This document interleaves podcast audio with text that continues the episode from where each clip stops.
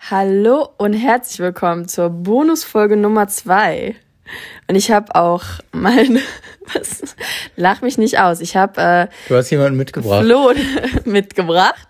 Flo ist mein Verlobter und Flo wird mir ein wenig zur Seite stehen bei dieser, ähm, ich würde sagen, sehr privaten, ähm, bestimmt auch emotionalen Folge. Melly hat schon geweint, bevor es losgeht. Ja, ey. Das Problem ist, also ich habe mir tatsächlich ein bisschen was runtergeschrieben, ähm, damit das, ich versuche das ein wenig zu strukturieren. Ich hatte ja auch bei Insta gefragt, ähm, ob es ein paar Fragen gibt und die gab es tatsächlich. Und ähm, auf die Fragen werde ich nach meiner Geschichte so eingehen beziehungsweise es äh, versuchen. Und wenn es irgendwie zu lang ist oder sowas, kann es sein, dass wir eventuell eine extra QA-Folge machen. Aber ich werde viele Fragen schon einbauen jetzt zu Beginn. Und ähm, genau, ich habe auf jeden Fall, wir haben drüber nachgedacht, ob ich das alleine mache. Flo hatte ja auch seine erste Bonusfolge allein gemacht. Aber Leute, ich sage euch ganz ehrlich. Jeder braucht einen Markus Lanz an seiner ich Seite. Wirklich, also so, abgesehen davon, dass es sein kann, dass ich, äh, dass ich mich verliere, weil ich anfange zu weinen, ist es aber auch ganz klar so, dass ich das überhaupt nicht schaffe, strukturmäßig äh, da irgendeine Ordnung reinzubringen. Und bevor ich erst anfange, wie ich aufgehört habe, sollte ich erstmal anfangen, wie ich angefangen habe. Und wenn ich das irgendwie verchecke, dann sagt mir Flo, gib mir dann ein Zeichen und kommt mit den knallharten Fragen, ne, wenn ich irgendwie äh, Anspielungen mache und Wobei, also jetzt muss ich auch ganz ehrlich sagen, du äh, weißt jetzt von der Struktur und vom Ablauf hast du deutlich mehr Überblick als ich. Also ich kann, ich werde dich, ich werde äh, reingrätschen, wenn es Unklarheiten. Zu, zu lang, unklar oder oder zu, also ich weiß ja ungefähr, was du alles ansprechen willst. Ja.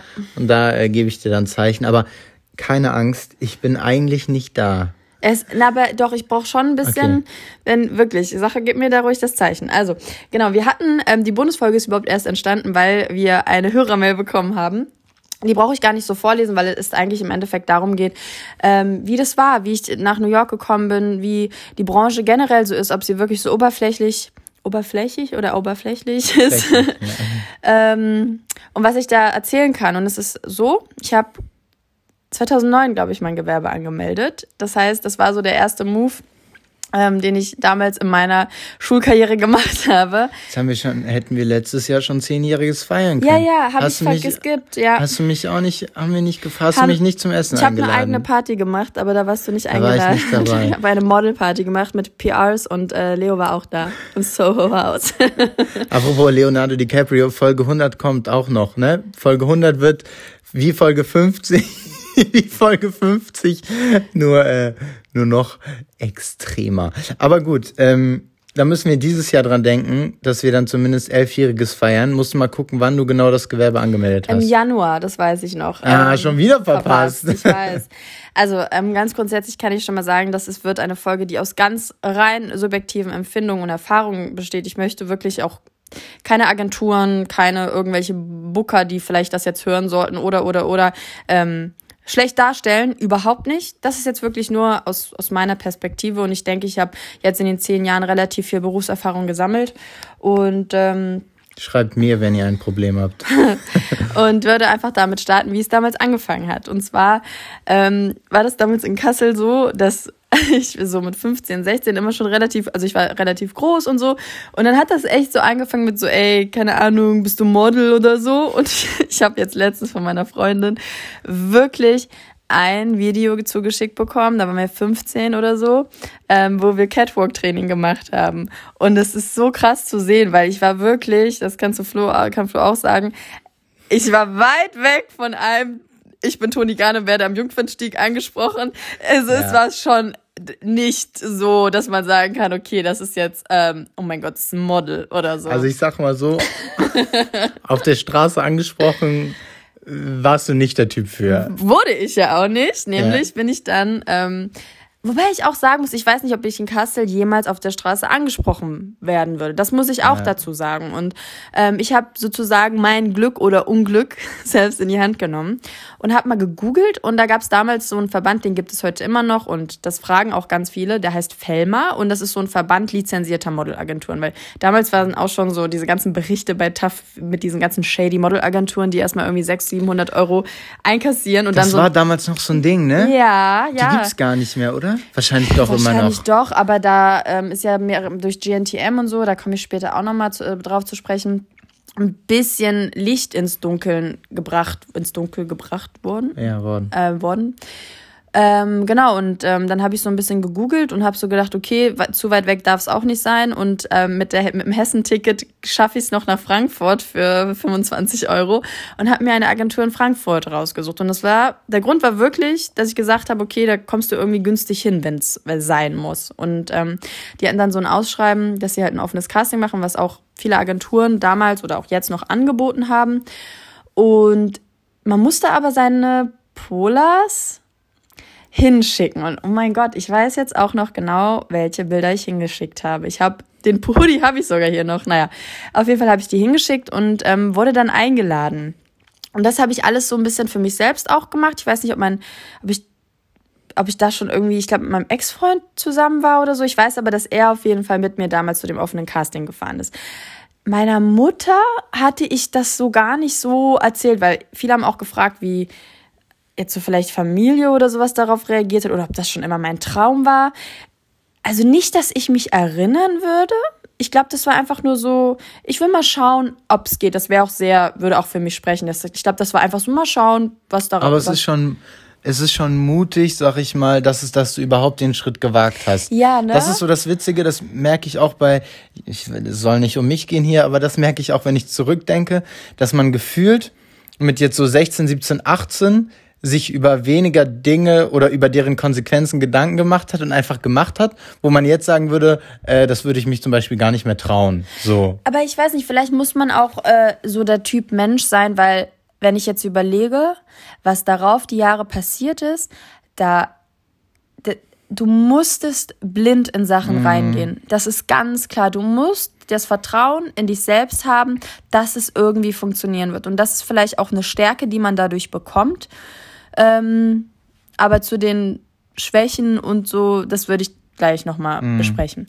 Auf jeden Fall ähm, wurde ich eingeladen und äh, ich werde das nie vergessen. Ich habe hab einen Anruf bekommen und ähm, ja, die meinte so, hey, ich habe gerade deine Bewerbung gesehen und ich bin ungefähr, ich bin zehn Tode gestorben. Ich weiß noch, wo ich stand am Telefon, ich weiß alles noch. Ich bin auf jeden Fall dann nach Frankfurt gefahren und da waren ganz viele Mädchen. Ähm, genau, ich war noch damals mit meinem Freund und weil ich glaube, alleine hätte ich mich das nicht getraut. Und meine Mutter wollte ich, glaube ich, auch nicht dabei haben. Und ja, dann haben wir Polars gemacht. Das sind diese einfach diese normalen Bilder. Heute macht man es wahrscheinlich mit dem Handy oder mit der Kamera, wo man im Prinzip ganz ungeschminkt ist. Man hat schon hohe Schuhe an und ich weiß noch, ich musste auf jeden Fall ein Bikini mitnehmen. Ich war auf jeden Fall auch ähm, in Bikini und so und ähm, wie gesagt, ich hatte jetzt nicht die klassische Modelmaße. Ich habe dann sieben Monate gar nichts mehr gehört. Nichts. Da kam irgendwann aus dem Nichts ein Anruf oder eine E-Mail. Ich glaube, ich glaub, die hat mich angerufen und dann eine E-Mail geschrieben. Und da stand drin, hey Melissa, wir wollten einfach mal hören, ob du, ob du ähm, mittlerweile in Shape bist. und ich so, hä? Was? Ich, äh, Während du ein bisschen gesnackt hast. Ey, das, aber weißt du was, der wieder Zufall es wollte, es war dann irgendwie damals noch so, dass es war immer so ein Ding zwischen meiner Mutter und mir. Wir haben immer dann im Sommerurlaub, haben wir tatsächlich auch abgenommen, weil wir dann irgendwie ein bisschen aktiver waren, das weiß ich noch. Und ich war irgendwie doch in Shape und bin dann wieder in die Agentur gefahren nach Frankfurt. Und die waren absolut aus dem Häuschen, weil ich es wirklich geschafft habe, so. Ähm, aber ich wusste es nicht. Ich wusste nicht, das, haben, das hat sich herausgestellt als ein, als ein Fehler. Die haben gedacht, dass ich am Ende noch da gewesen wäre mit zwei, drei anderen Mädels und wir hätten das Gespräch gehabt, dass so nach dem Motto, ja, melde dich, wenn du melde dich, ja. wenn du in Shape bist, das es würde passen, aber es passt halt nicht, so im wahrsten Sinne des Wortes. Ähm, und ich bin dahin und die waren super begeistert so und ähm, habe dann irgendwie, haben sie mich gemeldet. Hast du dein erstes Foto bekommen quasi? Ich habe mein erstes Foto bekommen. Aber was man da auch direkt sagen muss, das Maßband, und das sind auch die ersten Erfahrungen, die ich dann auch mit dem Maßband gemacht habe, das ist immer, das liegt auf dem Tisch so und du kommst da rein und es wird sofort gemessen. Und ich kann euch wirklich sagen, das zieht sich wie ein Rattenschwanz durch das ganze berufliche Ding. Dieses Maßband, man verflucht es Und man denkt sich so, nein, wenn man das schon, wenn man da schon den Griff zur Schublade sieht, wenn man in die Agentur kommt, das ist so, nach dem Hallo kommt das Maßband. Naja. Ähm, Auch ein guter Folgenname. Nach, nach dem, dem, Hallo, Hallo kommt, das Maßband, Maßband, ja. Ja. Dann war ich noch, ich war auf jeden Fall in der Schule noch, ich glaube 11. Klasse. Ähm, genau, bin in die 11. gekommen und habe währenddessen so wirklich paar regionale Jobs gemacht. Das waren dann wirklich so ähm, normale Testshootings, um das Buch aufzubauen. Das bedeutet, man fährt zu irgendwelchen Fotografen. Meistens sind das auch noch Tests, also Shootings, für die man bezahlt, ganz am Anfang. Ähm, die Agentur geht dann sozusagen in Vorkasse. Das auch generell für dieses System, das könnt ihr euch so vorstellen, dass man wie eine Art Konto bei den Agenturen hat. Ähm, man wird natürlich eigentlich total verarscht mit diesem Konto, weil irgendwie diese Bezahlerei und bis die Kunden bezahlen, das ist gar nicht so transparent, wie man das sich wünscht.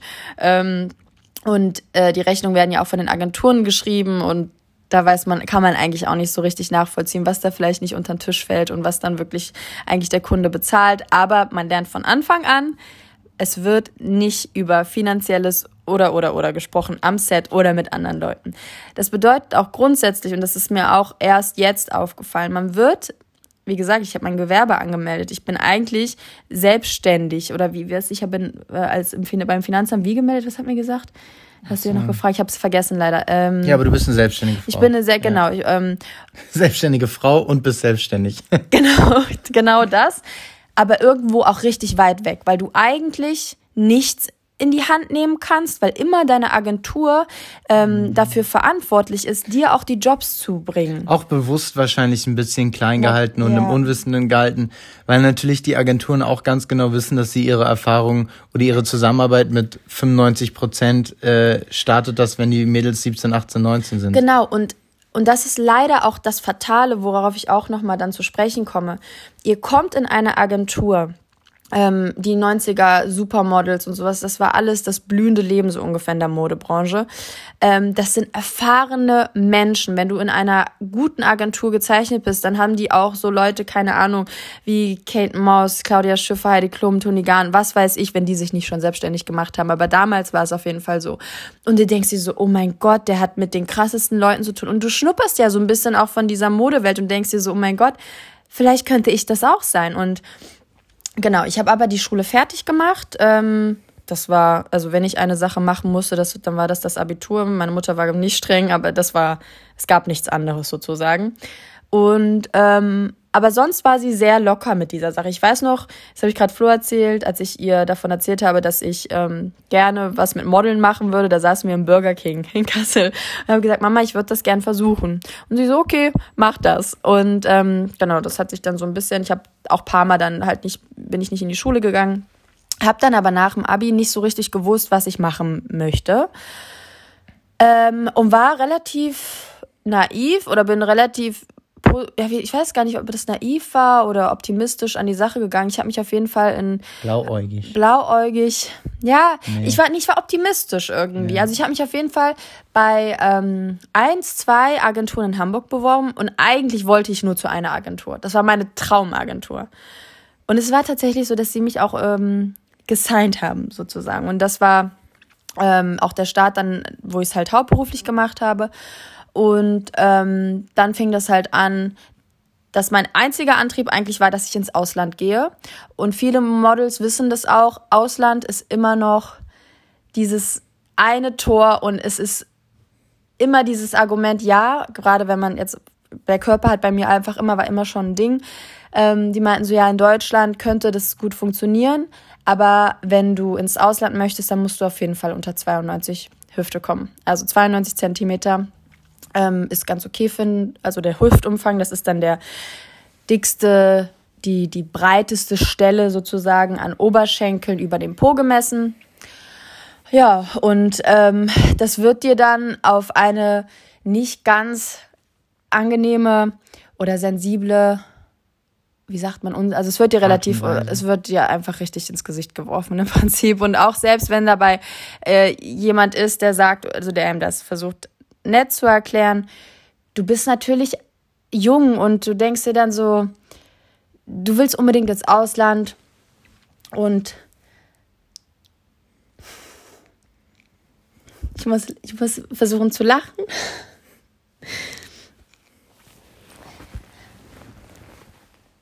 Ach. Also, es gibt gar nicht so viele Situationen. ich versuche gerade wirklich mit den Tränen zu kämpfen. Es gibt nicht viele Situationen, wo ich so denke, äh, das war so schlimm oder so, oder das war so, ähm, das war alles so schrecklich oder sowas. Klar gibt es im Nachhinein auch viele witzige Situationen und viele Situationen, wo ich so denke, so, oh mein Gott, das war so krass. Im Nachhinein ist das die größte Scheiße. Ähm, aber ja, also es gibt halt die, es ist halt bei mir zum Beispiel eine Situation, die das voll krass getriggert hat.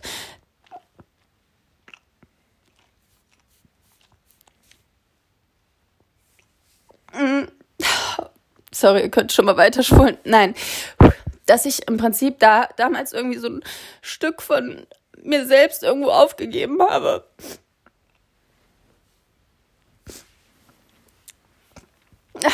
Für eigentlich so einen Scheiß. Also,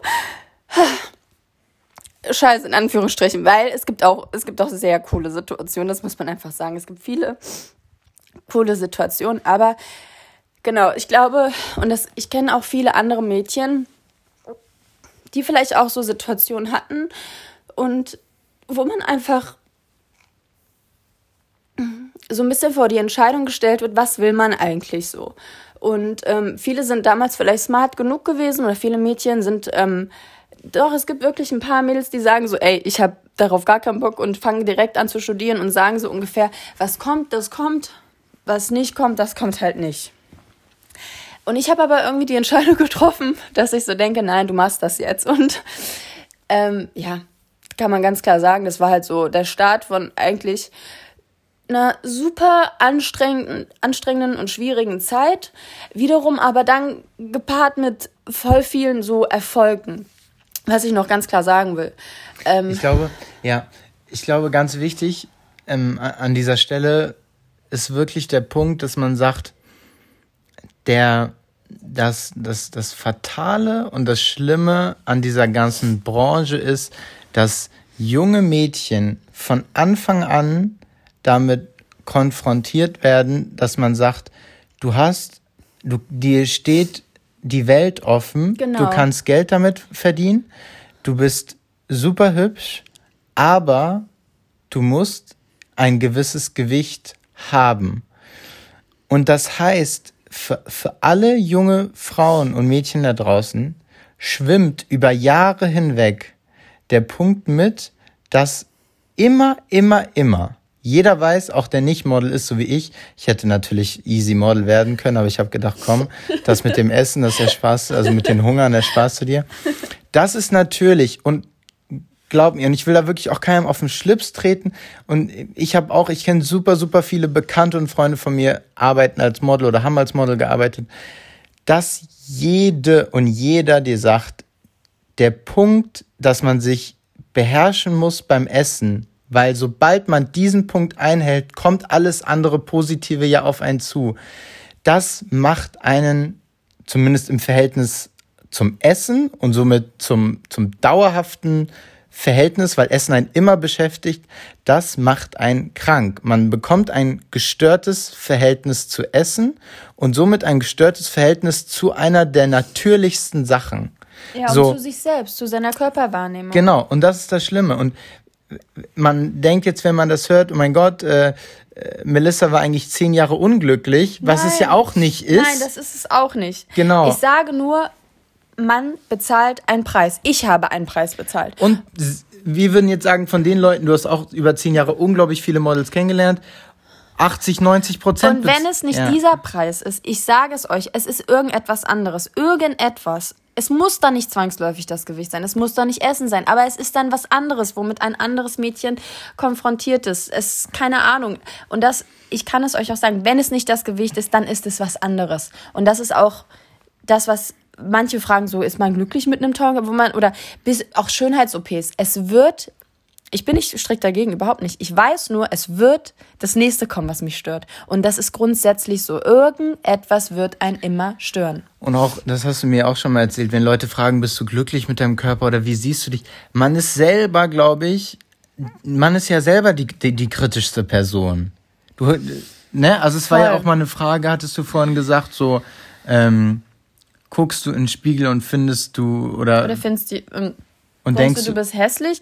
oder denkst du, du bist hübsch, so mäßig? Ja, also ich habe deswegen, und das war bei mir so, dass ich denke, ich habe jetzt nie, mein Ding war zum Beispiel persönlich nie, dass ich gedacht habe, so Gott, ähm, im Gesicht, du bist jetzt hässlich oder sowas. Ich glaube, da bin ich auch objektiv genug, um zu sagen, ich habe ja auch damit Geld verdient, dass ich mein Gesicht irgendwo hinhalte.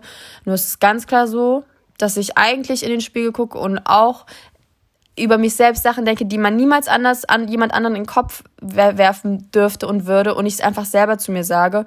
Und das, ich glaube nicht, dass ich das hätte, wenn ich nicht äh, Situationen gehabt hätte, wo mir eiskalt ins Gesicht gesagt wurde, du bist dick oder du bist fett. Ich glaube gerade dadurch, dass Models sich so sehr mit ihrem Aussehen beschäftigen, sehen sie oft auch die negativen Dinge viel extremer als jemand, der sich mit seinem Äußeren gar nicht so beschäftigt. Natürlich. Das heißt, die meisten Models, egal wie hübsch sie für den Objektiven sind, sehen sich selber gar nicht als hübsch, weil sie sehen immer nur ihre kritische Nur Stelle. Kri- Und das, war, weil sie immer damit bombardiert, konfrontiert. Man wird immer fotografiert, ihr könnt nicht einen schlechten Tag haben. Es ist so, äh, auch dieses, ähm, es ist ja auch nicht, es fängt ja bei, beim Essen an und hört beim Alkohol und, und bei äh, schlaflosen Nächten auf, weil das, ich kann nicht müde oder ich konnte nicht müde auf einen Job kommen oder durchgefeiert. Also so, eh, was man zu mir, und das wollte ich auch nochmal sagen,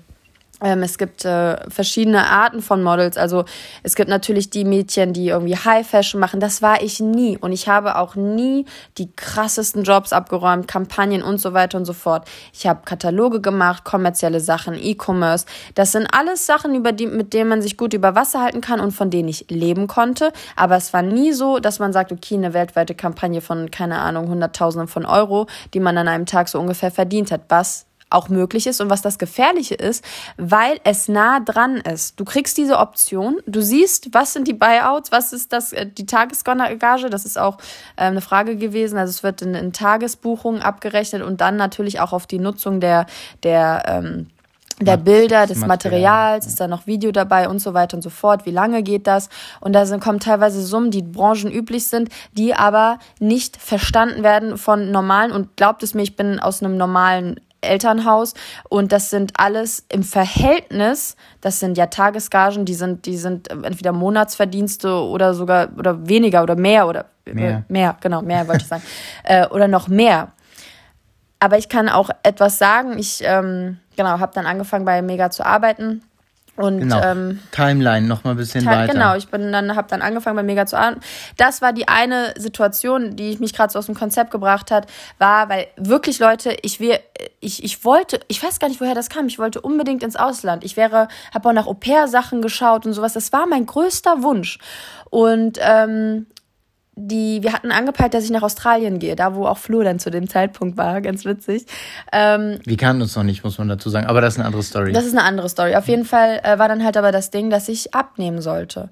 Und ähm, ich möchte meine Agentur damals, bei der ich nicht mehr bin, aber das hatte andere Gründe, da mache ich nicht mal, ziehe ich nicht mal, also die haben da gar keine Schuld dran. Das war es hat bei mir an diesem einen Moment Klick gemacht, als ich in die Agentur gegangen bin, mir vor allen Leuten gesagt wurde, so, ey, nee, das, das geht nicht, du kannst, wir können dich so nicht nach Sydney schicken. Wenn wir denen jetzt die Bilder zeigen, so, ähm, die werden das sofort canceln, so ungefähr, weil ich irgendwie ein bisschen zugenommen hatte. Ähm, und der, da war ich so, oh mein Gott, oh mein Gott. Und dann ich bin raus, ich habe angefangen zu heulen, ich habe mich in Hamburg an die Alster gesetzt, habe so geweint, habe mit meiner Mutter telefoniert und dann, das war der Moment, ich war wie in Trance. Also wirklich, es war, ich habe mir ein Ziel gesetzt, ich habe eigentlich fast, ich habe kaum gegessen. Also es waren so 600 Kalorien. Ich hatte so Blöcke, wo ich mir aufgeschrieben habe, wie viel ich gegessen habe, beziehungsweise gab es da schon diese, diese verfickte, Entschuldigung, Kalorien-App, die eigentlich so ins,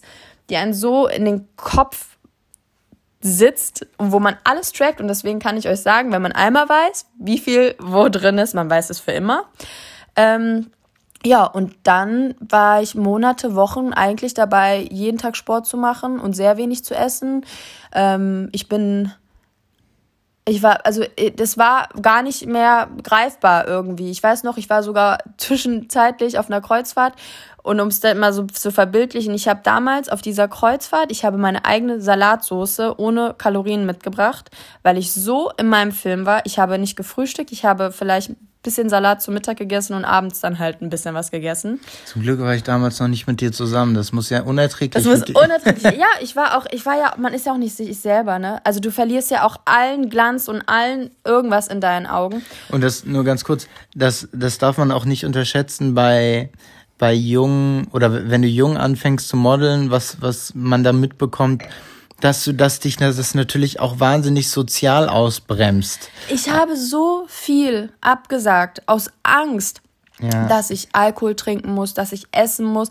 Das, was natürlich, wenn man zum Beispiel bei mir ist es auch immer noch so, wenn ich Alkohol trinke, ich bin wie, als würde ich alles, was ich mir ähm, an, an, äh, äh, an Regelungen aufgesetzt habe, vergessen und man wird endlich mal wieder so scheiß drauf. Und was aber dann passiert, und das wird, werden vielleicht die Leute kennen, die ähm, kein gutes Verhältnis zu Essen haben, es wird so ungefähr alles vernichtet. Und das ist wirklich, und das sind Sachen, die sind, ziehen sich teilweise bis heute so. Und wenn man nicht einen, und das war damals ganz, ganz wichtig, wenn ihr nicht jemanden im Hintergrund habt, der euch sieht und sieht, wie ihr euch selber eigentlich zunichte macht, dann, du, da, da ist kein Halt mehr.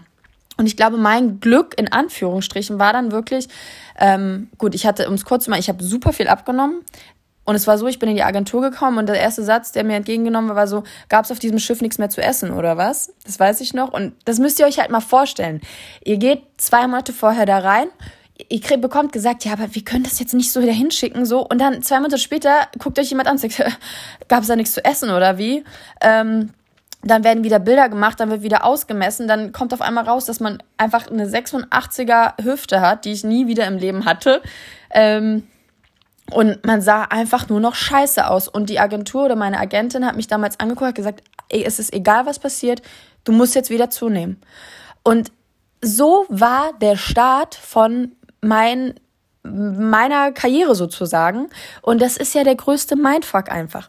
Ähm, es war dann auf jeden Fall so, die wollten mich nicht nach Australien schicken. Und ich habe gebettelt und gebettelt, das war das Einzige, was ich wollte. Ich bin dann tatsächlich auch hin. Ähm, das war auch alles in Ordnung. Ich habe auch mein Buch aufgebaut. Ich habe da auch coole Jobs gemacht und so. Das war auch ähm, irgendwie cool von der Erfahrung. Im Nachhinein muss ich sagen, ich war schon echt einsam dort auch und man war natürlich auch in seinem voll in seinem Film, auch was das Essen anging und so und deswegen würde ich auch voll gerne nochmal nach Sydney einfach, weil ich glaube, dass ich das ganz anders erleben würde. Ähm, ja und dann bin ich halt zurückgekommen, war eigentlich immer noch ziemlich ziemlich dünn. Ähm, ja, weil ich da eigentlich nicht so richtig auch das in den Griff bekomme. Oder ich wollte das gar nicht. Ich war eigentlich so happy. Ich habe dann halt wirklich super wenig gegessen, habe viel Sport gemacht, ähm, war aber wirklich einfach sehr sehr dünn und habe dann halt auch so, wenn ich wusste, dass irgendwie am Wochenende, dass ich irgendwo ich, was essen gehe oder sowas, habe ich dann so ungefähr zwei Tage vorher gefastet und so eine Scheiße. Also ähm, in dem Ausmaß war das ungefähr. Und ähm, ich glaube, das Anstrengendste war dann tatsächlich auch wieder normal irgendwie zu essen, weil man hat sich das dann so antrainiert, dass man so ungefähr den ganzen Tag nichts isst und ähm, ja, das versucht sozusagen so aufzuschieben, aber natürlich ist das krank und es ist obvious krank, wenn du nicht zum Mittagessen mitgehst oder zum Frühstück oder so. Ähm, und ja, muss ehrlich gesagt sagen, dass das, was danach kam, auch sehr schwierig war für mich, einfach normale Essensgewohnheiten zu, zu starten wieder. Ich würde sagen, es war sogar noch anstrengender, als zu sagen, man isst gar nichts. Das ist auch, auch ein Punkt, wo man sagt, es braucht nicht den, den Extremfall Bulimie, um sagen zu können, dass man, und das, das hat Melly mir dann irgendwann so beigebracht, ähm, um, um, um sagen zu können, das mit dem du zu kämpfen hattest und wahrscheinlich 80, 90 Prozent von allen Models, das sind ja auch gewisse Essstörungen. Du hast ein gestörtes Verhältnis zu Essen und das kriegst du so aus deinem Kopf nicht mehr raus. Und du, und das kann ich halt auch äh, von, oder ich würde meinen, ich sehe das auch an vielen Mädels, die man dann auch so kennenlernt es ist ja zum Beispiel voll gut, dass man jetzt mittlerweile sagt, man, man isst nur gesunde Sachen oder, oder, oder, aber irgendwo sucht man sich natürlich irgendetwas, um was zu kompensieren. Ähm, das bedeutet, wenn du zum Beispiel sagst, du bist vegan oder du, also ich, nicht, um Gottes Willen, wirklich nicht mhm. verallgemeinern, aber es gibt viele, die zum Beispiel sich komplett beschränken, nur auf eine Essensgruppe oder wirklich keine Kohlenhydrate oder, oder, oder, wo man sagt, okay, die isst wenigstens was, aber es ist immer noch so, wie es eigentlich nicht normal wäre. Aber man muss irgendwann für sich selber an einen Punkt kommen, wo man sagt, ich werde wahrscheinlich nie ein normales Verhältnis haben können. Aber ich mache das Beste daraus und sage halt, ey, wenn ich mich damit okay. Ja. Womit, womit man jetzt sagen muss, dass du nicht meintest, wenn man vegan ist, hat man kein normales Ach so, Verhältnis. Nein, nein, nein, aber äh, ich genau. kenne viele Models, die dann einfach so. Als Ausrede sucht man sich was raus, dass man sagt, ich bin äh, laktoseintolerant, damit man jetzt beim Mittagessen nicht die Nudeln mit Käsesoße essen muss. Ja, sowas so, zum Beispiel. Yeah. Was ja, ich meine, das ist, also es ist so ein bisschen, naja, ich, ich hoffe, ihr versteht, wie ich yeah. das meine. Ähm, genau, das war jetzt sehr viel auch zum Thema Essstörung. Ähm, ich wollte, wollte ich noch irgendwas sagen? Genau, ich habe einfach nur mal kurz, um die Teilnahme noch zu abzuschließen. Ähm, du bist dann als Model halt unterwegs. Äh, Gerade am Anfang versuchst du halt dein Buch aufzubauen. Ähm, man versucht dann immer verschiedene Märkte abzuklappern und dort irgendwie versucht, also Jobs zu bekommen. Du bist auf Castings. Ich war halt nach Sydney, war ich dann ähm, auch in London mit einer Agentur. Das war auch so semi-geil. Das war zwar eine super Agentur, ähm, was ich auch voll cool fand, dass sie mich genommen haben, aber im Endeffekt war das auch mein Horror, meine, mein Horrortrip gewesen. Jemand hatte auch gefragt, ob ich in der Model-WG war. War ich. London war meine erste. Es war das ekelhafteste, was ich. Ich werde das nie vergessen. Ich habe leider diese Stadt in so schlechter Erinnerung, einfach nur, weil ich in einem, einem Haus mit ich weiß gar nicht, es waren, waren das 15 Mädchen oder sowas? Ich war auf jeden Fall in einem Zimmer mit vier, in, mit Stockbetten. Also es ist wirklich so, wie man sich das vorstellt. Das eine Model hat die ganze Zeit ihre Popel gegessen. Ich habe das immer beobachtet. Es war einfach ein Horrortrip für mich. Und Aber das klingt jetzt auch nach einem Luxusproblem. Nein. Also ich war in Australien in einem 16er Zimmer, Melissa. Ja, aber du warst for free, du hast dir das ausgesucht. So. Du kommst aber halt nach London und denkst dir so, du machst jetzt geile Castings und versuchst die Jobs, kommst nach Hause und da sitzt ein Mädchen, was, was Popel frisst.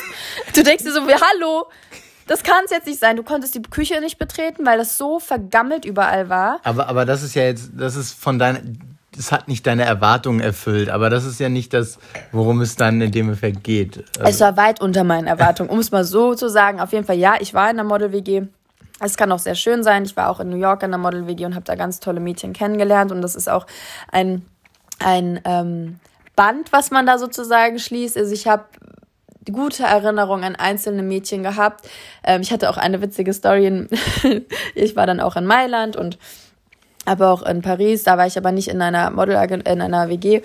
In Mailand war doch das so gewesen, das habe ich dir doch mal erzählt und ich habe jetzt extra noch mal gegoogelt, weil manche Leute wollten auch noch ein paar Insider-Geschichten. Ich habe ja jahrelang geglaubt, ich war mit Haley Baldwin in einer ähm, in einer Model-WG, ähm, beziehungsweise nur ging es um eine Nacht. Ich bin irgendwann in diese WG gekommen und war eigentlich alleine die ganze Zeit voller Jackpot für mich und äh, auf einmal waren Reisetaschen und sowas da und waren so voll exotische Sachen aus Amerika. Das weiß ich noch. Das fand ich voll geil. So Spirulina und so. Und das war 2013. Und da war ich schon voll angefixt. Auf jeden Fall. Habe ich schon so ein bisschen rumgeguckt du so, und so. Ich, ich kenne nur Burger King, ey. was, was ist denn Spirulina? und dann habe ich so, geil, und Vitamin C Boost. Das waren diese Vitamin C Sachets gewesen, die es immer in den Staaten gibt. Ich weiß noch genau, ich habe das, ich hab das weggehauen, wirklich.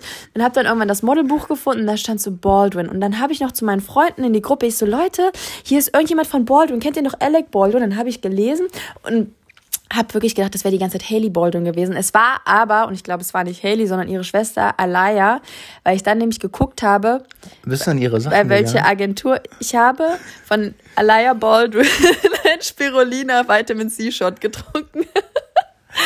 An die Staatsanwaltschaft in Hamburg, Berlin. Natürlich ist. Die hatte so geile Sachen und ich bin ganz ehrlich, ich weiß, das war, ich habe nie etwas, aber ich war schon immer daran interessiert, was die ganzen Mädels aus der ganzen Welt für geile Duschsachen und so naja, okay, auf jeden Fall habe ich auch meine eigenen Duschsachen mitgehabt und sowas und ich hätte auch geteilt, das wäre auch kein Problem gewesen. Ähm, nee, aber da äh, war Also Timeline, mal so ein bisschen, damit wir dich wieder einfangen eigentlich kann man das zusammenfassen, dass man sagt, du hast halt typische Städte gemacht, du hast Fashion Weeks gemacht. Genau, und auch jetzt, wie ich noch nach New York kam, das war auch noch kurz. Ich habe dann die Agentur in, Deutsch, Agentur in Deutschland gewechselt, weil mir gesagt wurde, dass, das, äh, dass die das nicht wollen und dass das nicht möglich ist und bla. Und es gibt verschiedene Faktoren, warum Agenturen das so sagen. Eine davon ist zum Beispiel, dass sie weniger verdienen, wenn man dann im Ausland in einer Agentur ist. Das läuft nämlich meistens so, du hast immer eine Agentur in den jeweiligen Städten und die vertreten dich dort. Und die Agentur, die Mutteragentur in deinem Heimatland, ähm, kriegt dann einen prozentualen Anteil von den Jobs, die du machst.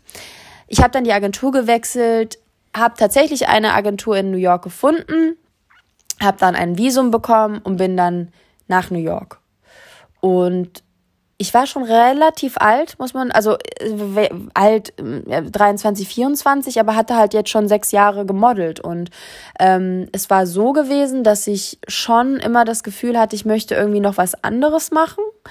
Und es kam dann eins zum anderen und ich habe dann Fernstudium angefangen. Und ähm, ja, ich weiß nicht, also es war gut in New York, aber es war jetzt auch wieder nicht so, dass ich denke, also ich habe immer so ein bisschen gedacht, nein, da kommt irgendwie noch was, dass es jetzt aber im Endeffekt in eine ganz andere Richtung gegangen ist und vielleicht das auch das ist, was gekommen ist, mhm. hätte, wusste ich zudem damals nicht. Es war auf jeden Fall so, dass ich schon die letzten Jahre, wo ich hauptberuflich gemodelt habe, nicht zufrieden war und dass ich gedacht habe, nein, ich habe keinen Bock mehr Kompromisse und ich habe keine Lust mehr jeden Tag fünf, sechs, sieben Castings zu machen, wo ich in einer äh, Line von 300 Mädchen stehe und ähm, jedes yeah. Mal ja. Ja, nee, äh, ich wollte dich gar nicht unterbrechen, aber dass man sagt, ähm, jetzt bin ich ja auch schon fast vier Jahre mit dir, dass man sagen kann, die hat ja ab einem gewissen Zeitpunkt auch das, wenn man jetzt mal ganz das reine Modeln an sich vor der Kamera stehen, erst Haare, Make-up, dann acht Stunden geknipst werden, weiß ich ja, dass dir das dann einfach auch keinen Spaß mehr macht Nein. oder gemacht hat.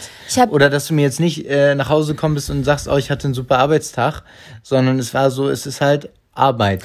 Es war halt auch so, jetzt auch viele, viele haben gefragt, was war dein coolster Job, was war dein coolster Auftrag, was war der bestbezahlste Auftrag? Wo man sagt, ja, da gab's sicherlich ein paar coole Jobs.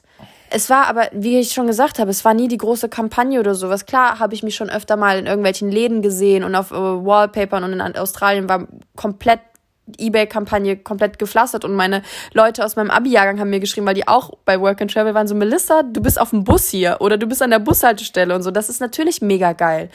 Ähm, oder wenn du Shows läufst das ist so ein krasses, cooles, richtig geiles Gefühl, sage ich ganz ehrlich. Aber, ey, das, also, es war trotzdem immer dieses. Es schwimmt so viel noch so mit. So viel noch mit, ja. bis du dann mal irgendwie dann diesen Job bekommen hast und dann auch wenn du dann da stehst und dann sind es ja meist oft auch nicht acht Stunden Tage, sondern dann sind es zwölf Stunden Drehs oder mal wirklich 20 Stunden oder sowas, wenn du dann in der Nacht irgendwas drehen musst. Und das ist alles okay, weil jeder hat ja so seinen Job, ne, ist ja voll normal.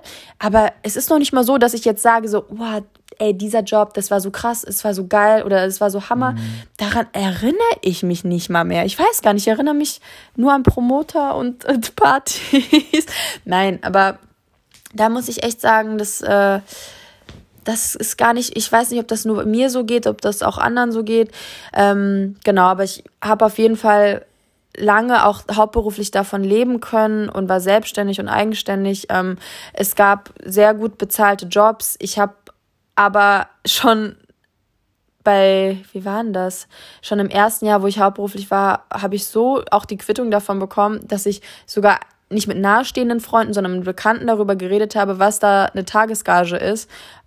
Und es war leider ein super Fehler, weil ich dann im Endeffekt so ungefähr diskutieren musste, wer das, die Überraschung von einem Freund bezahlt, wo eigentlich alle reingelegt haben und dann so ungefähr Leute auf die Idee kommen, dass ich das bezahlen muss, weil ich ja die Einzige bin, die normales Geld verdient, so mit äh, 19, 20. Und das sind dann halt so Dinge, wo du denkst, hä? Also, das ist dann halt, man fühlt sich dann so unfair. Und ich kann von mir selber sagen, ich bin auf jeden Fall überhaupt nicht die Person, die damit, die das raushängen lässt oder so. Ähm, oder die sagt so, oh mein Gott, ich bin, ich muss mir jetzt die und die Tasche oder das und das kaufen, so, und das finde ich auch gar nicht schlimm, wenn das jemand macht, aber so, ich bin das halt nie gewesen. Ähm, ja, das war dann halt so das Ding. Ich habe dann das Fernstudium angefangen, um kurz nochmal die Timeline zu beenden und dann ist auch mein Visum ausgelaufen. Dann habe ich auch jemanden kennengelernt in Deutschland. Bin dann, und das ist auch etwas ganz krasses, was mir in den ganz vielen Jahren gefehlt hat. Man ist diese Rastlosigkeit irgendwann satt. Man möchte einfach nur irgendwann das Gefühl haben, zu Hause zu sein. Und habe dann entschieden, dass ich nach Berlin ziehe 2016. Ähm, und ja, dann habe ich mit Flo angefangen, den schönsten Teil meines Lebens zu leben. ja, und Was das auch war, nicht schwer ist bei so einem Kerl wie mir. Und mittlerweile ist es so, ich habe noch Agenturen, ähm, ich mache noch Jobs, äh, aber mittlerweile hat es sich durch About You, muss man einfach sagen, so krass in eine andere Richtung entwickelt. Und durch Social Media generell. Genau, dass ja. es so Social Media echt gerade so Main-Ding ist. Ich glaube noch, was dazu passt, ist auch so ein bisschen der Punkt, dass man sagt, als Model und dadurch, dass es so eine saisonale Sache ja auch für viele ist und man teilweise über mehrere Saisons irgendwie gebucht wird und dann wieder nicht. Du hast ja auch immer, also jeder, der jetzt nicht Model ist, weiß ja ungefähr, wie die letzten Jahre verflogen sind. Und ich kann mir vorstellen, dass natürlich dieser Aspekt auch immer im Hinterkopf ist. Es ist ja nun mal, das klingt immer so, ich fand es immer so dumm zu hören. Ich war nie Model, aber ich fand es immer so dumm zu hören, dieses, ja, und was kommt dann? Oder das machst du ja nur bis 30 oder 32 und was ist dann? Aber man hat es sicherlich auch immer im Hinterkopf, dass man weiß, es ist ja jetzt nicht eine Sache, die ewig geht. Und das ist ja noch zusätzlich was, wo man eigentlich sagt, ähm, ja, das setzt einen nicht noch mehr unter Druck. Aber man weiß schon, man, oder sagen wir so, man hat einfach, glaube ich, egal wie viel Geld man verdient hat, nie die Sicherheit wie jetzt ein normaler Arbeitnehmer. Das sowieso nicht, aber ja. ich muss wirklich sagen, ähm, dass aber ich glaube, das stresst auch viele. Da bist du sehr. Da bin ich sehr entspannt und ich fand ja. es auch immer relativ frech. Also wirklich auch nicht schlimm oder sowas, aber es ist ja der, dieser, das ist das Erste, was Leute sagen ähm, dieses Jahr, aber das ist ja erstmal, Schönheit ist vergänglich, das wissen wir alle, aber so, ähm, ja, du kannst es ja auch nicht die, die ganze Zeit. Ja, wo man dumm. sagt, ja.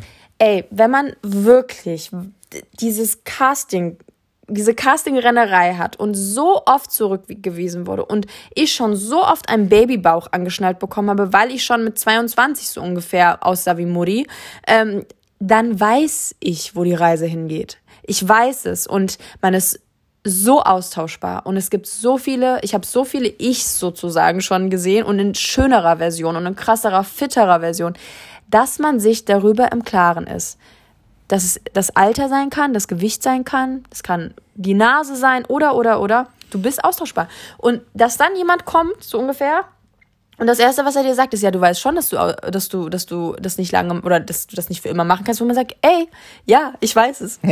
ich weiß es. Und ich glaube auch, ich finde zum Beispiel es auch, ähm, ich finde es auch zum Beispiel schwierig, wenn man sagt, ja, ist voll gut, dass du, ähm, dass du zum Beispiel jetzt das Studium angefangen hast und was Richtiges machst. Äh, da muss ich auch sagen, ich würde niemandem, ähm, wie sagt man, I don't blame anyone, wenn er das zum Beispiel sorry, warum ich jetzt Englisch rede, aber ich würde, wenn jemand sich dafür entscheidet, zum Beispiel zu, für immer zu sagen, ich möchte Freiberufler sein, weil das ist mein Leben, ich liebe es zu modeln, das darf kenne ich auch viele, dann sollen Nein. die das doch bitte machen. Das ist im Endeffekt auch ein Freiberuflertum oder eine Selbstständigkeit. Du würdest, du würdest niemals, so wolltest du es, glaube ich, ausdrücken, du würdest niemals einem anderen Job vorwerfen, es sei kein richtiger Job. Genau, und ich ja. würde auch niemandem wirklich nicht sagen, ey, du solltest jetzt langsam wirklich mal was Richtiges machen. Ja, das Weil macht man nicht. Das finde ja. ich, ich finde das, wenn man selber nicht drin, drinsteckt, echt schwierig. Ich finde, dass man sehr, sehr, sehr viel, sehr viel in diesem Ganzen oder ich für mich selber sehr viel gelernt habe. Ich natürlich für mich selber sage, ich bin irgendwann an der Grenze für meine eigene Persönlichkeit gekommen, wo ich gemerkt habe, ich entwickle mich nicht weiter und ich habe keine Geduld mehr für viele Sachen. Aber wenn man das hat, dann soll man das doch bitte weitermachen. Und wenn man auch das Gefühl hat, man kann irgendwie auch davon leben oder man ist von niemandem abhängig oder sowas, dann spricht da nichts gegen. Ich finde das sehr, sehr schwierig, weil eine, jemand hatte mich auch gefragt. Ähm, also erstmal, Timeline ist durch. Ich würde sagen, Timeline ist durch. Also nach New York, wir haben uns in New York, hatten wir unsere erste richtige äh, Date-Phase. Ich habe sie dann besucht. Wir hatten zwei Dates vorher in Hamburg. Da war erstmal eine ganz witzige Situation, dass auch für mich, so sehr ich dachte, ich kannte mich schon in der Modelwelt aus, weil ich natürlich vorher schon äh, etlichen Kontakt zu jeglichen Supermodels gepflegt habe Nicht? Denevi, du musst sagen, Ich, nein. äh, sorry, ich war gerade in Gedanken, wie wir Ähm, die Folge noch strukturieren. ähm, war es tatsächlich so, dass Melly mich dann zu dem einen oder anderen Casting mitgenommen hat äh, und ich das nicht glauben konnte, dass einfach unter 400 Mädchen ein, ein Job verteilt wurde, wo ich dann zu ihr gesagt habe, die Chance, also wir verbringen jetzt hier den ganzen Tag und die Chance, dass du den Job kriegst, ist 1 zu 400. Lass uns Kuchen essen gehen. Und das, das ist halt aber auch immer das Problem gewesen, dass du ja, man darf nicht vergessen, du hast auf jedem Casting musstest du irgendwie abliefern. Und die Chance oder Wahrscheinlichkeit. Genau, ja, ist so gering. Du hast natürlich immer mit Niederschlägen zu tun. Also eben viel mehr als, als mit viel Erfolg. mehr. Also ich, mich lassen Optionen, das haben irgendwann, ich glaube nach zwei, drei Jahren, habe ich irgendwann gesagt, Optionen, Option, das heißt, wenn du eine Jobanfrage bekommst, der Kunde sagt, okay, äh, bitte auf äh, Melissa, Anna, Lisa und Lena die Option, das heißt schon mal, dass dein Chart, dein Model-Chart sozusagen geblockt ist und die finale Entscheidung wird dann, ist dann sozusagen, wer gebucht wird. Ähm, aber wenn man eine Option drin hat von was weiß ich wem ähm, und sich da verrückt macht und dann nie wieder was hört, von hört, was super normal ist, weil nicht die Agenturen bei 500 Models, die sie in der Kartei haben, jeden persönlich anruft und sagt, du, die Option ist leider released. Ähm, fängst du dann irgendwann an zu sagen, ach, äh, geht mir nicht auf den Sack mit irgendwelchen Optionen, ähm, ich will es gar nicht wissen, so ungefähr. Ähm, ja, und deswegen, man kommt irgendwann voll damit klar, mit in der Art von Niederschlägen. Du bist jedes Mal, jeden Tag auf einem neuen Bewerbungsgespräch. Ähm, das ist halt aber auch das Problem, ähm, dass du auf der einen Seite irgendwie nieder oder dass du Misserfolg. Dass du in die Agentur kommst und irgendwie sowieso, also das Gefühl in die Agentur zu kommen, war für mich immer Horror und eigentlich sollte es immer ein gutes Verhältnis auch mit dem Agenten sowas sein, was oberflächlich auch gut ist. Ich bin aber nie jemand gewesen, der diesen Art von Smalltalk konnte, weshalb ich mich auch nie wohlgefühlt habe. Ähm, und dann natürlich man auch so Sachen irgendwie zugespielt bekommt, dass irgendwie, weil du kriegst den Scannerblick von Anfang an, jedes Mal, wenn du reinkommst, ähm, und dann aber so selbstbewusst da rausgehen, dass du dann zum Casting gehst und dann versuchst, diesen Menschen, der vielleicht sogar überhaupt auch ein Arschloch ist, um ehrlich zu sein, dann noch überzeugen willst, dass du diesen Job bekommst. Das sind so, das ist so konträr die ganze Zeit. Also auf der einen Seite so super selbstbewusst und dann nochmal musst du ja auch ein bisschen Personality haben tatsächlich, um auch dann im Gedächtnis zu bleiben von 400 Leuten, um dann aber nichts zu sagen, wenn du dann auf dem Job bist, was auch ganz oft ist, weil du dann einfach das Model bist. Also so, das, das war so ein bisschen immer dieses Ding, was ich gedacht habe, krass, wie wenig, ähm, ja, wie du dann eigentlich im Endeffekt doch einfach nur Kleiderstange bist. Das ist ja auch voll normal, aber du denkst dir dann halt auch irgendwann, manche, teilweise bei den Jobs war es einfach so, dass es so mit wenig Respekt war, dass ich, dass mich das am meisten fertig gemacht hat. So scheiß auf irgendwie, keine Ahnung, da äh, zehn Stunden stehen und in die Kamera glotzen und, und äh, äh, da sein und äh, konzentriert sein. Das sind kleine Hiebe vom Stylisten, Make-up-Artisten oder, oder, oder. Wie oft ich irgendwie gehört habe, ja, deine Gesichtshälften sind total schief, äh, dein, auf die Oberschenkel geklopft so ungefähr und vor allem wurde gesagt, so, ja, du musst auch mal wieder abnehmen oder, oder, oder. Das sind halt so, man Immer denkt, wieder, immer immer wieder. Und man denkt sich so, wann ist es denn irgendwann mal gut? Ja, die Frage ist jetzt tatsächlich, die ich habe, du siehst jetzt gerade ein bisschen gelangweilt aus, Nein, ich Nein. bin da. ähm, ob wir jetzt das QA in einer anderen Folge machen oder ob wir das jetzt hier beenden. Das weiß ich gerade nicht. Nein, nein, wir machen auf jeden Fall noch hier die, die, die Fragen. Das ist ja jetzt deine, deine Geschichte ist ja jetzt erstmal durch. Und jetzt kann man ja so mal ein bisschen dazu kommen. Du kannst es ja ein bisschen. Hoppa.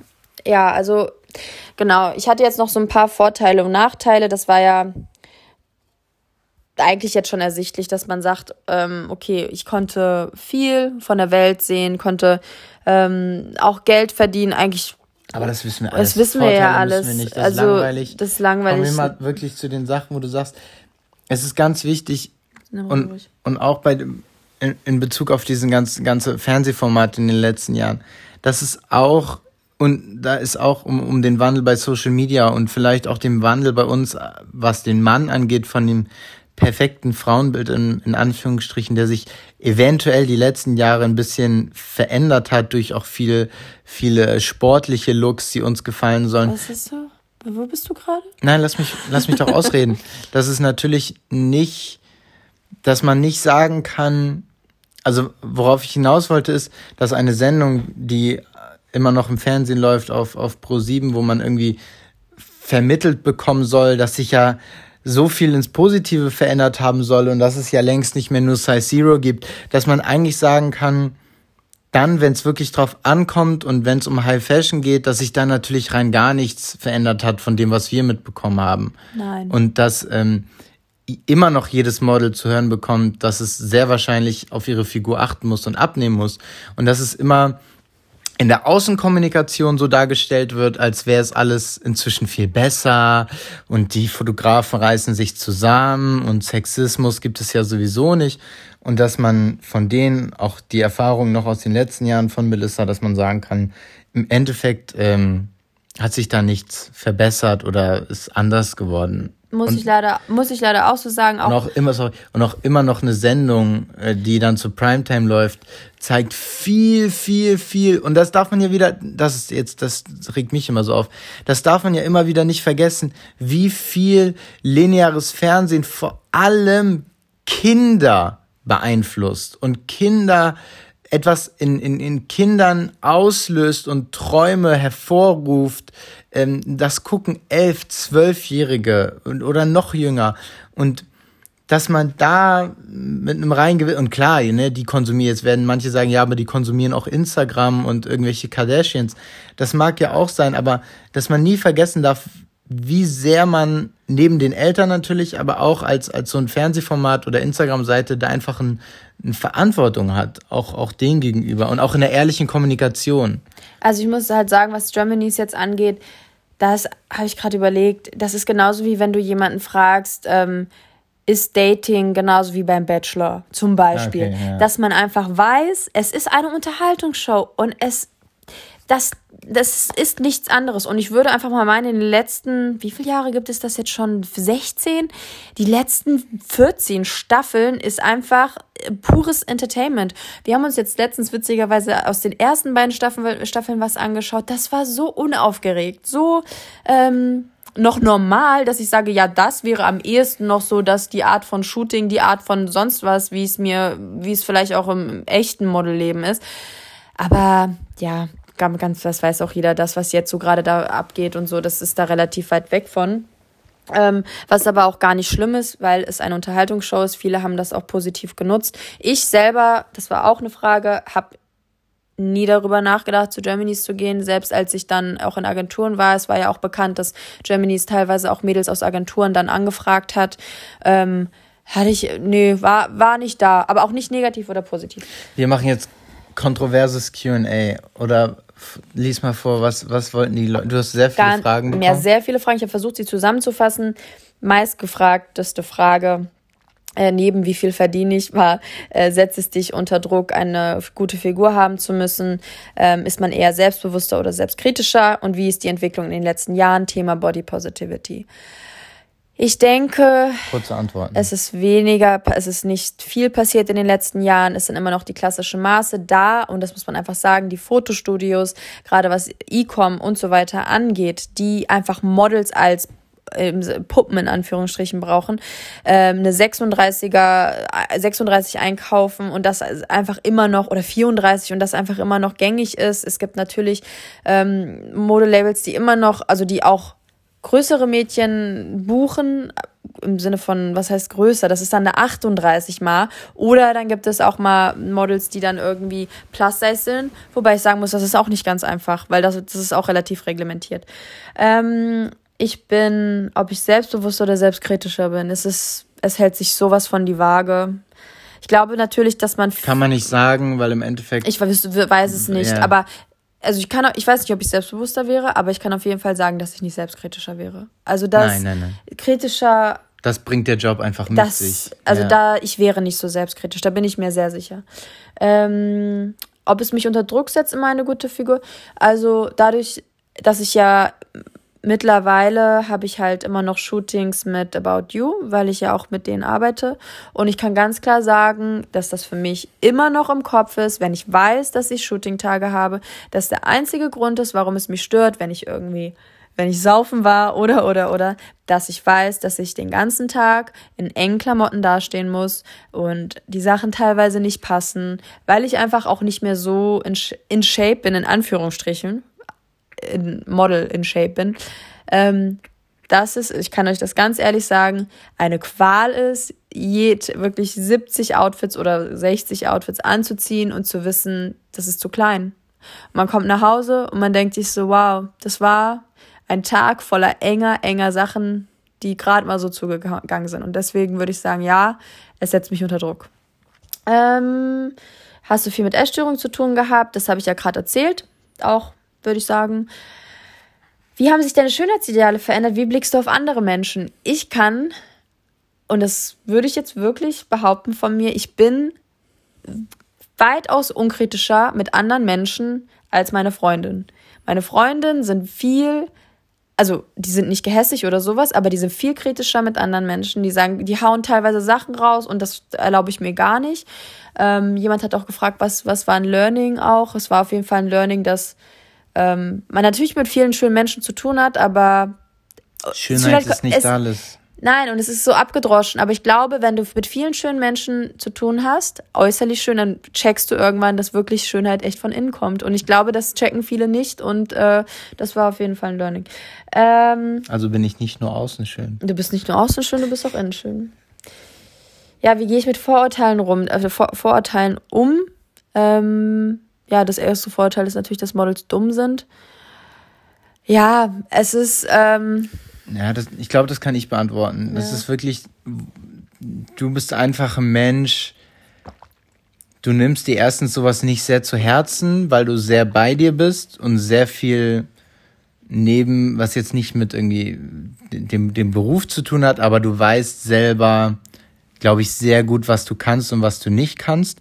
Und deswegen laufen diese Vorurteile eigentlich, würde ich fast sagen, bei dir ins Leere. Sehr. Also du bist jetzt keine, die irgendwie sagt. Der hat äh, gesagt, ich bin dumm. Genau, nee. oder äh, das ist kein richtiger Job oder sonst was. Also das, das lässt sich schon relativ kalt. Ist wirklich nur das Thema, wenn die Leute nicht respektvoll mit einem umgehen. Da ist so, wo ich sage, wow, also wenn du jetzt nicht mal es schaffst, hier am Set Respekt, also da denke ich mir so, was, was geht denn sonst ab in deinem Leben? Also, mhm. was mein Problem oft war, ist, dass in der Modebranche sehr exotische Persönlichkeiten teilweise sind und das war immer ein Problem. Ich möchte es mal einfach so formulieren. Was war dein bester Auftrag, kurzer Job? Hast ja. du schon gesagt. Meinung Den einen Job oder Auftrag gab es nie, wo man jetzt sagt, da Genau, ich habe Givenchy geshootet. Äh, Leute, ich sage euch auch ganz ehrlich, es ist auch nicht das einfachste Brot, wenn man ähm, auch so High-Fashion-Sachen macht. Und die, wir reden jetzt nicht von einer Giselle Bündchen, Heidi Klum, was weiß ich, ähm, sondern von Mädels, die vielleicht auch mal ein Jahr, zwei, drei Jahre gute Kampagnen haben. Das ist auch nicht einfach, weil die wirklich von Saison zu Saison entscheidet sich das neu, wer zum Beispiel auf den Fashion Weeks in, auf der Welt läuft. Und ein Jahr buchen sie alle und im anderen Jahr ist over so ungefähr. Man kann nur fallen an der Stelle. Ja. Wenn du ganz oben bist, kannst du nur fallen. Model-WG, Geld, ähm, Verhältnis zu anderen Models auf Castings, Techtelmechtel mit Male-Models und äh, Fotografen, Neid. Äh, es gab auf jeden Fall, es gibt auf jeden Fall, ja, lass mich doch kurz strecken, ich muss mich erstmal locker machen. Ähm, es gab auf jeden Fall Leute, die halt auf Modeltypen stehen, so, und da sind auch Süße dabei. Ja, und ein bisschen rumgeknutscht habe ich bestimmt auch mal. Aber ich war nie äh, so interessiert an Male Models tatsächlich. Da bist du mit dem Falschen. ja, Leute, ich muss immer ein bisschen, äh, muss hier mich reinbringen, sorry. Ähm, aber die Stimmung, also gerade im Ausland zwischen deutschen Models, habe ich immer als sehr fair empfunden. Man ist schon so, man verbindet sich da schon, finde ich, ich glaub, schon. Es wird, wird auch im Alter ein bisschen angenehmer, oder? Oder du sagst du mit 18 war es auch schon witzig? War es auch schon witzig. Ja. Doch, war eine coole Zeit. Ähm, ja, Fotografen teilweise sehr. Es tut mir leid, es gibt ganz, ganz tolle Fotografen, aber es waren auch sehr unangenehme Situationen dabei. Ich habe auch schon Shootings abgebrochen, ähm, weil es einfach nicht ging. Ich hatte, wir haben auch eine Podcast-Folge. Ja. Sag es ruhig. Nee, ich weiß es gerade gar nicht mehr. Sexuelle Belästigung, da habe ich auch eine Story ausgepackt. Das wäre jetzt, würde jetzt das Thema sprengen. Ähm, da habe ich relativ viel erzählt. Wir haben eine Folge, könnt ihr nach der Folge mal scrollen, die heißt Sexuelle Belästigung. Da hat Melly auch schon ein bisschen was erzählt. Genau, wie lange kann man modeln, haben wir auch schon gesagt. Ich würde einfach mal sagen, du kannst auch noch im Alter modeln. Es wird dann einfach nur eine andere Sparte. Es gibt People-Agenturen, es gibt Werbeagenturen, es gibt verschiedene Agenturen. Ähm, viele haben auch nach Voraussetzungen gefragt. Klassische Agenturen, es ist schon so, dass sie meistens Mädels suchen, die ab 1,75 ähm, groß sind.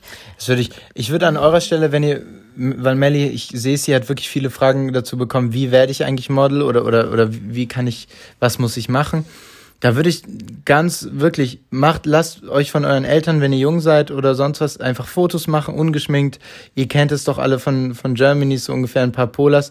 Und dann ähm, geht ihr einfach auf die Webseite von der Agentur und sendet die Bilder an, an die Kontaktadresse. Also Felma hieß diese Verband der lizenzierten Modelagenturen. Da stehen eigentlich alle lizenzierten Agenturen und da könnt ihr einfach mal schauen. Und dann steht auch schon Be Bewerbung. Jede, jede Seite hat da ihre Bewerbung und da stehen auch, was die ähm, also eigentlich sehen wollen oder haben wollen. Und das, da, da müsst ihr, seid einfach so offen und so frei und macht es, wenn ihr nach dieser Folge Bock drauf habt. Wenn ihr die ähm. Voraussetzungen nicht erfüllt, macht es trotzdem und sagt, ja und? Was wollt ihr denn? Ja. Ich komme trotzdem hier rein. Ähm, war es dein Traumberuf? Hättest du die Zeit für andere Karrierealternativen aufbringen sollen? Was wärst du sonst geworden und hat dir das Modeln Spaß gemacht? Das ist gut. Kannst du das schnell und auch. Ähm, es war nicht mein Traumberuf. Aber du wolltest es aber schon? Aber ich wollte es schon. Ähm, hätte ich die Zeit für andere. Nee, ich würde nichts nicht. anders machen. Ich habe, ähm, nee, würde ich nicht. Und äh, was wäre ich sonst geworden? Ich glaube, mein Traumberuf ist Lehrerin. Und ähm, hat mir das Modeln Spaß gemacht. An sich, alles, was, also alles Positive und Negative. Außer das Shooten selbst. Außer das Shooten selbst. Es hat mir äh, Spaß gemacht.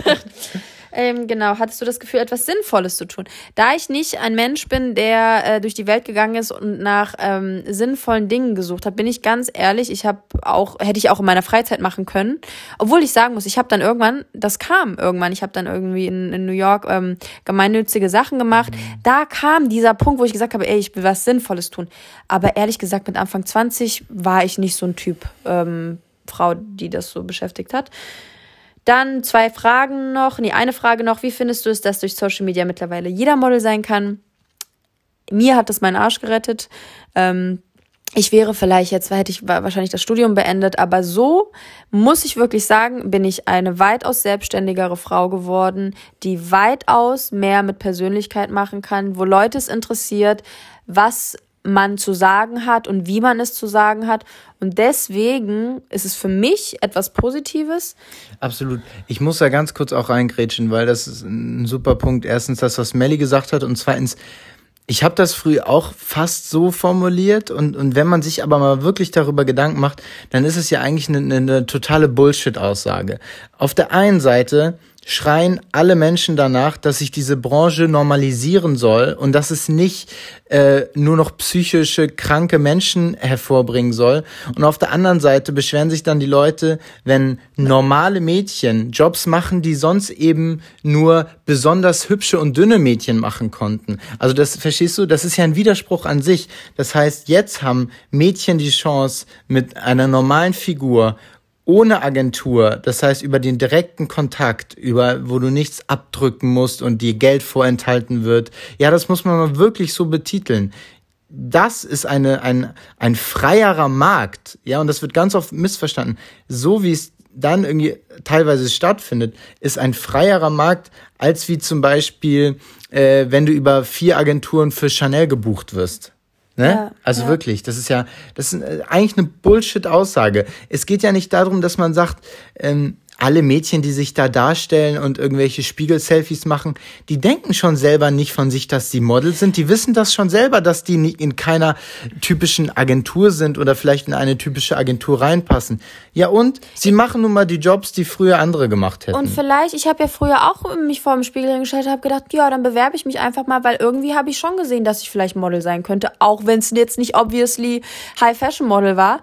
Ähm, aber ich hatte den Glauben an mich selbst. Und man muss einfach eins sagen, die ganzen Influencer da draußen, die damals angefangen haben, ähm, Sachen zu produzieren, weil sie Lust darauf hatten, die jetzt eine gewisse Reichweite haben. Ey, das muss man jetzt, das muss ihnen doch las gelassen werden, dass sie da Voll. Produktionen hingeworfen haben mit eigenen Looks, mit OOTDs und sowas, einfach aus Spaß. Und deswegen, ich glaube, denen macht Fotoshootings weitaus mehr Spaß als mir. Für mich, ich hasse es. Ich bin ganz ehrlich, ich hasse es. Aber es ist nun mal mein Job. So. Und ja, damit finde ich, können wir das auch hier beenden. Und äh, ja, es ist eine lange Folge geworden und ich ja danke euch, dass ihr es bis hierhin ausgehalten habt. Äh, wenn ihr noch irgendwelche Fragen habt oder sowas, könnt ihr mich gerne anschreiben.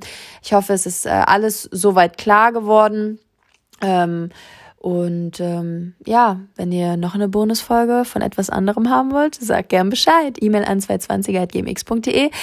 Bewertet uns gerne bei iTunes. Ähm, Apple Podcast Apple heißt das inzwischen. Podcast. Ähm, folgt uns gerne bei Spotify und äh, ja, schönen Start in diese Woche. Und wenn ihr wollt, könnt ihr Folge, die Folge hören mit dem Titel Sexuelle Belästigung. Da gibt es auch noch mal ein paar Ausführungen. Freunde, wir bedanken uns bei euch ich verabschiede mich auch als äh, Markus Lanz der heutigen Sendung und bedanke mich erstmal bei dem Publikum hier und auch an das Produktionsteam. Und damit sage ich Tschüss, einen schönen Abend. Das war's. Dim, dim, dim, dim, dim. Dim. Das war's. Das war's. Das war's. Tschüss. Ciao.